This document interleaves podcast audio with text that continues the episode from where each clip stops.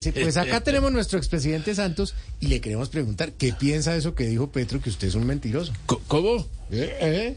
¿Qué es ¿Petro mentiroso? me dijo mentiroso? Sí, señor. No, pues vea, me acabo de enterar. No.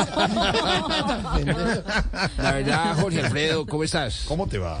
Bien, ¿y tú? Bien, señor. Yo no entiendo por qué Petrico me llama de esa forma. Si él es el mejor presidente que ha tenido este país. Mentiroso, mentiroso. El mismo Petro prometió un cambio y lo cumplió. Mentiroso, mentiroso. Él jamás permitiría que una vicepresidenta se gaste la plata de los impuestos volando de la casa a la tienda. Mentiroso, mentiroso. Como suena. Un presidente que jamás ha llegado tarde a ninguna cita. Mentiroso, mentiroso.